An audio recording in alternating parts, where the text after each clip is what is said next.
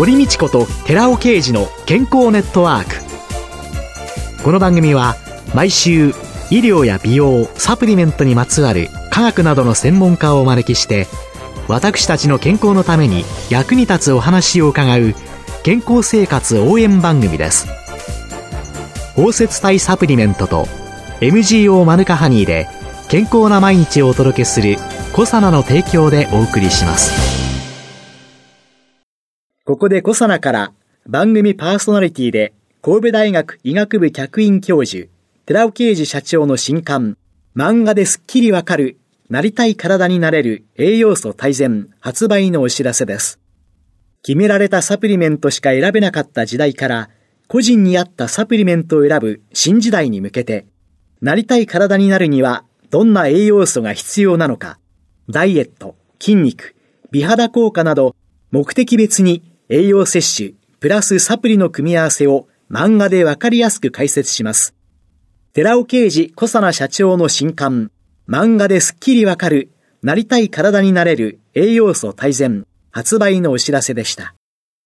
こんにちは、堀道子です。今月は男性の美容を専門に行っていらっしゃいます。美容家のエバトさんをゲストに迎えて、男性のための美容入門をテーマにお送りしています。エバトさんよろしくお願いします。よろしくお願いいたします。さあ、4週目の今日は、男性のメイクと自己プロデュースと題して伺ってまいります。まだまだ男性がメイクをすることに抵抗感を持っている方っていうのは多いかもしれないんですけども、自分のコンプレックスをカバーできるものとして捉えていただくのがいいんじゃないかなと思います。人間誰しも悩みの一つや二つあると思うんですね。まあ、例えば顔のところで言うと、青ひげが目立つのがちょっと嫌だとか、クマとかシミが目立つのがちょっと気になるっていうふうなお悩みに抱えている方ってすごく多いと思うんですけども、それって実はメイクで解決できることもすごく多いので、メイクって聞くとどうしても韓流スターみたいなすごい綺麗な顔になるんじゃないかみたいな風に思われる方もいらっしゃるかもしれないんですが、そうじゃなくて自分のコンプレックスをカバーすることによって気持ちが前向きになったり、プラスに捉えていただくのがいいかなというふうに思いますね。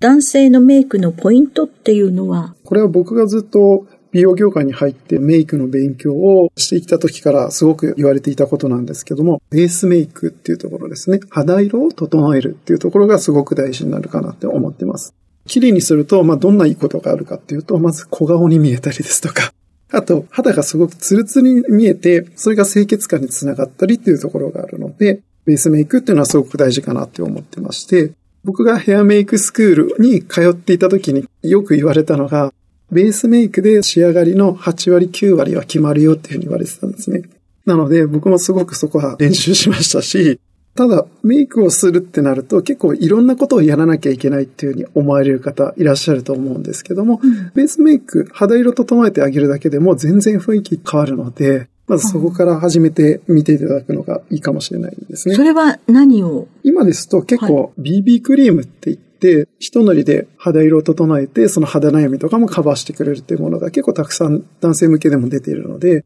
まずそういったものから使ってみていただくといいんじゃないかなと思いますし、もしそれもちょっと抵抗があるっていう場合は、僕は眉をお勧めしてます。眉毛ね。眉毛ですね。なんかもうゲジゲジ眉で伸びちゃって、すごい人いらっしゃいますけれども。えーやっぱりこういうのはもってのほかですか？もちろんそれがご本人が結果として似合っているのであれば、僕は全然問題ないと思うんですけども、やっぱり眉ってすごく人柄を表すパーツであるというふうに思ってるんですね。うん、人相学っていう学問があるんですけども、人の顔のパーツでその人の性格、考え方がわかるっていうようなものがあるんですけども、眉毛っていうのは、性格であったりとか説得力、影響力、いわゆる人間力と呼ばれるところを表す部位というふうに言われているので、その人間関係では実はすごく重要なパーツなんですね。なので、そこをまあしっかりきちんと自分に合う眉に整えてあげる。ちょっと伸びたらカットしてあげるとかっていうのも全然いいんですけども、眉を整えてあげることによって人間関係がうまくいったりですとか、そういうこともあるので、ぜひ眉毛整えていただきたいなというふうに思いますし、今ですと結構眉毛の専門サロンっていうのもあるので、そういうところに行って相談してみるのも僕はいいかなというふうに思ってますね。男性でね、眉がね、薄い悩みだっていうのも結構いらっしゃいますよね。そうですね、いらっしゃいますね。そういう方なんかには、やっぱり眉を描いたりとか。アートメイクみたいな。アートメイクもありますし、一から書くとなるとなかなか難しい練習が必要だったりもするので、アートメイクとかっていうのを頼るのも僕は一つの手かなっていうふうに思いますね。本当に眉毛で印象変わるんですよ。女性ならすごくよくわかってらっしゃるかなと思うんですけども。あと、白髪より髪を染めた方がどうですか？僕はその人が似合っていれば僕は全然いいと思ってます。無理して染める必要はないと思いますし、白髪がその人の魅力になったり、ダンディーな、ナイスミドルな男性も結構いっぱいいらっしゃるじゃないですか。なのでそういう方は別に無理して染める必要はないかなっていうふうに思ってます。要は自分に合ってるか、そうです。合ってないかっていうことなんですね。はい。あと、香水ですけれども、はい諸外国の人に比べて日本人っていうのは体臭も少ないしというので、なかなか香水をつける男性も少ないように思うんですけれども、はい。僕はまず香水をつけるよりも、まず体を清潔に保つっていうのがすごく大事かなっていうふうに思ってまして、体臭を香水でごまかそうとすると、結構匂いがね、きつくなりやすかったりするので、体を清潔に保つっていうことを第一に、それプラス、おしゃれとかファッションの一環として香水を楽しんでいただくっていうのがいいかなと思いますね。男性ってやっぱりどうしても皮脂が多いので、頭皮ですとか顔、あと耳の後ろ、胸ですとか脇、背中、そういった部位っていうのは、やっぱり皮脂が多い部位になってるので、毎日ボディーソープで清潔に洗っていただくっていうのが体臭予防になりますし、予防することによって香水の本来持つ魅力っていうのも引き立つと思うので、そういったことをうまく絡めながら使っていただくっていうのがいいんじゃないかなというふうに思いますね。メンズ美容家から見た魅力的な男性像とか、これまでそういう人に出会われました？そうですね。まあ、魅力的な男性っていうと、自分の人生を精一杯一生懸命生きてる人がすごくかっこいいなっていうふうに思いますね。もちろん外見もそうなんですけども、生き方っていうところに僕はすごくグッと惹かれるっていうところがあって、スポーツ観戦が好きでよく見るんですけども、例えばですサッカーの本田圭佑さんですとか、その姿勢っていうのは刺激になりますし、発する言葉っていうところにすごく勇気づけられるっていうところもあるので、一つの道を極めたプロフェッショナルの方、そういう方の姿っていうのはかっこいいなっていうふうに思いますね。エバトさん、今日初めてお会いしたわけですけれども、本当に男性のための美容に対して、いかに一生懸命でいらっしゃるかっていうのは十分伝わってまいりましたし、そして同じ美容家でも清潔で肌もツヤツヤしていて、素敵な人に美容のアドバイスを受けるのと、はいそうじゃない人とではね、やっぱり違いますものね。そうですね。やっぱり説得力っていうところでは、やっぱり全然変わってきますよね。そうすると、エバトさんのはい。ご自身のスキンケアは？僕は実はあまりあれこれはやっていなくて、本当に基本的なことしか僕はやらないんですね。顔を丁寧に洗う。洗顔料で洗ってあげたりとか保湿をする。結構よく肌が綺麗な人って何してるんですかっていうと何もしてないですってお答えになる方結構多いじゃないですか。僕も別に何もしてないわけではないんですけども、自分にとって必要なこと以外はやらないっていうふうに僕はしてるんですね。っていうのもやっぱりスキンケアってやればやるほど効果があるかっていうと、別にそういうわけじゃなくって、それが逆に過剰になって肌のトラブルになってしまう場合もある。なので、本当に自分の肌にとって必要なことは何だろうっていうのを考えていって、じゃあこれとこれだけをやろう。みたいなことで僕は全然いいと思うんですよ。むしろそっちの方がやっぱり肌は綺麗になるかなと思いますし、人間もそうですよね。甘やかしすぎるとね、やっぱりどうしてもダメになってしまったりっていうことはあるので、本当にもう必要なことだけをやっていくっていうことを僕はすごく大切にしていますね。そうすると、泡洗顔。そして、保湿。保湿、そうですね。僕はもう髭は脱毛してしまっているので、もう何年も剃っていないんですけども、もう、つるんつるんですものね。ありがとうございます。髭はもう、はい。脱毛で。本当は、僕、うんあの、髭が似合う、すごいダンディーな男性になりたいってずっと思ってたんですけども、僕は自分に、あ、髭は似合わないや。今似合わないんだったら、年取っても似合わないんだろうなって思って、僕はもう脱毛してしまいましたよ。そうするともう髭を剃る必要もないので、はい肌へのダメージもあそうですね。ないと。はい。で、あとは肌の基本を整えるためには、まずあの、日焼け止めですね。日焼け止めを塗って、しっかりと紫外線から肌を守るっていうことを大切にしています。それプラス保湿。自分の本当にお気に入りの化粧水や乳液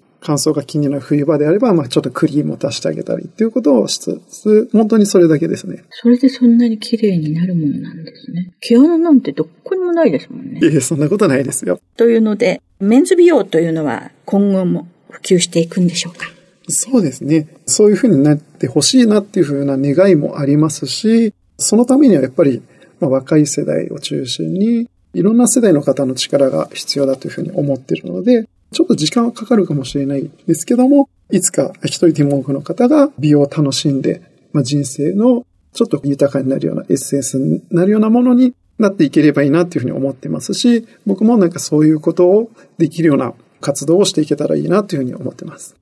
普段はどういうような活動をなさってるんですか？今結構いろいろやっているんですけども、はい、各メディアさんの取材の対応させていただいたりですとか、あとは講演会という機会をいただいたりですとか、化粧品のプロデュースみたいなこともやっていたり、本当に多種多様なことをやっていますね。取材の内容というのは変わってきました？初めから。今のところそんなに変わってはないですね。やっぱりこれから美容を認知していただきたいっていうところは皆さん思っているところは同じだと思うので、そこはあんまり変わらないですね。美容というものに男性が目を向け始めたっていうのはそうですね。やっぱりコロナ禍になってからがすごく多いかなっていうふうに思いますね。っていうのも、コロナ禍になってリモートワークがすごく増えたじゃないですか。それによってカメラで自分の顔を見るっていう機会がすごく増えたと思うんですよ。それで自分の顔、あれこんなに老けてたっけみたいなことを気づかれたる男性っていうのがすごく増えたっていうふうに聞いているので、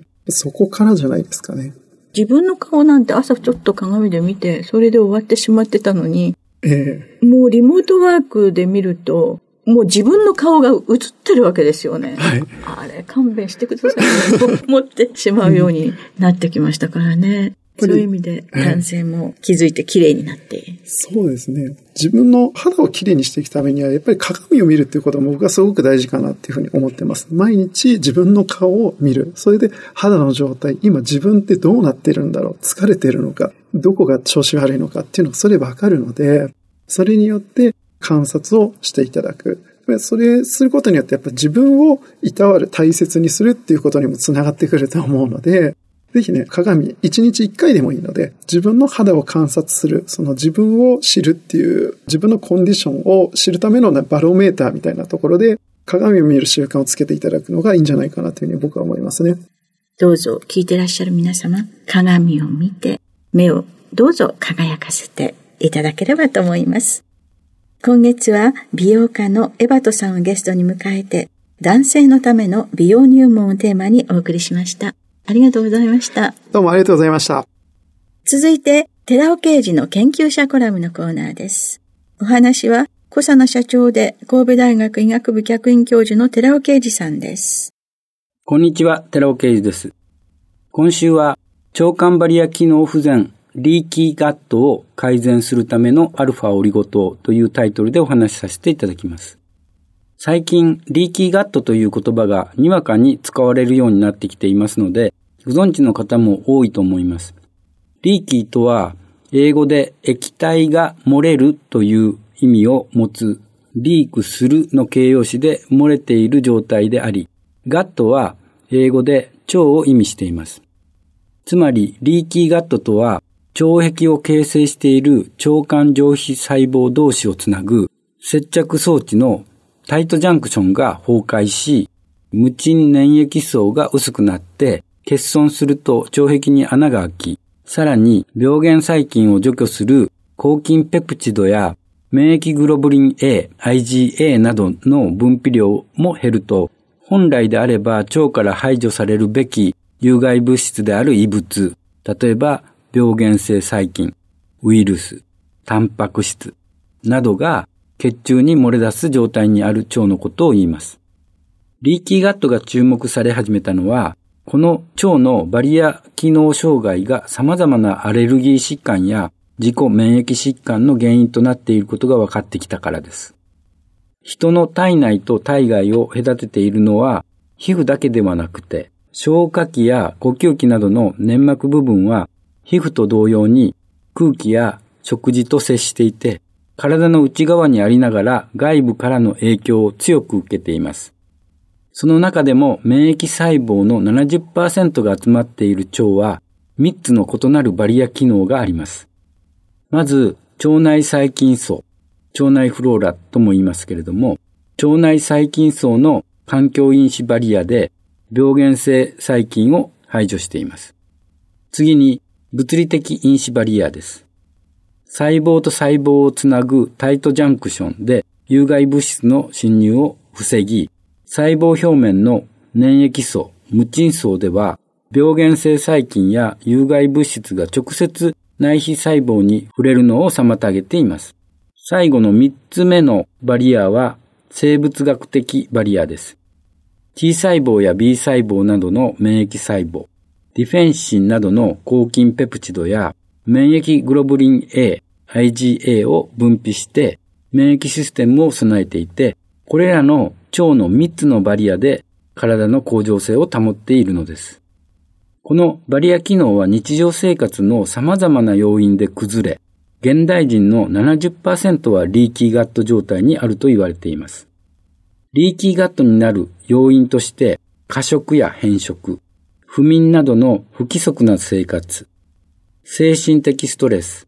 アスピリンや抗生物質などの医薬品の服用、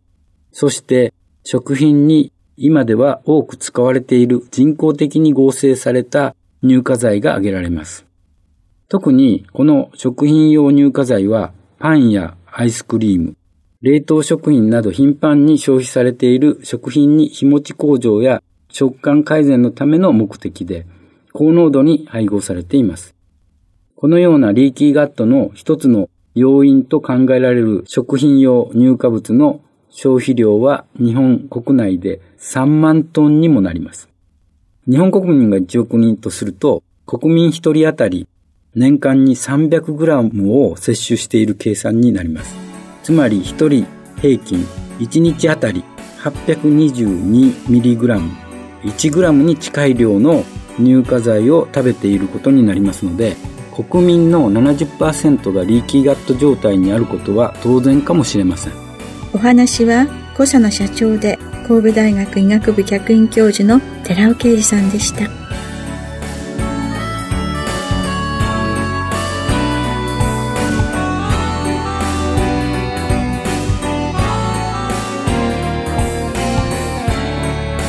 ここでコサナから番組お聞きの皆様へプレゼントのお知らせです。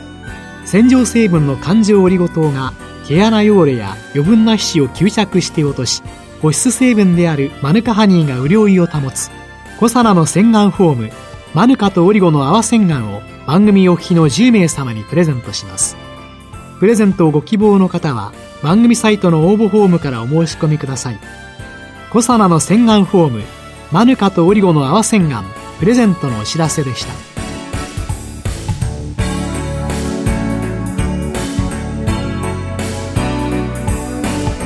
堀道子と寺尾啓二の健康ネットワークこの番組は包摂体サプリメントと MGO マヌカハニーで健康な毎日をお届けする「コサナの提供」でお送りしました。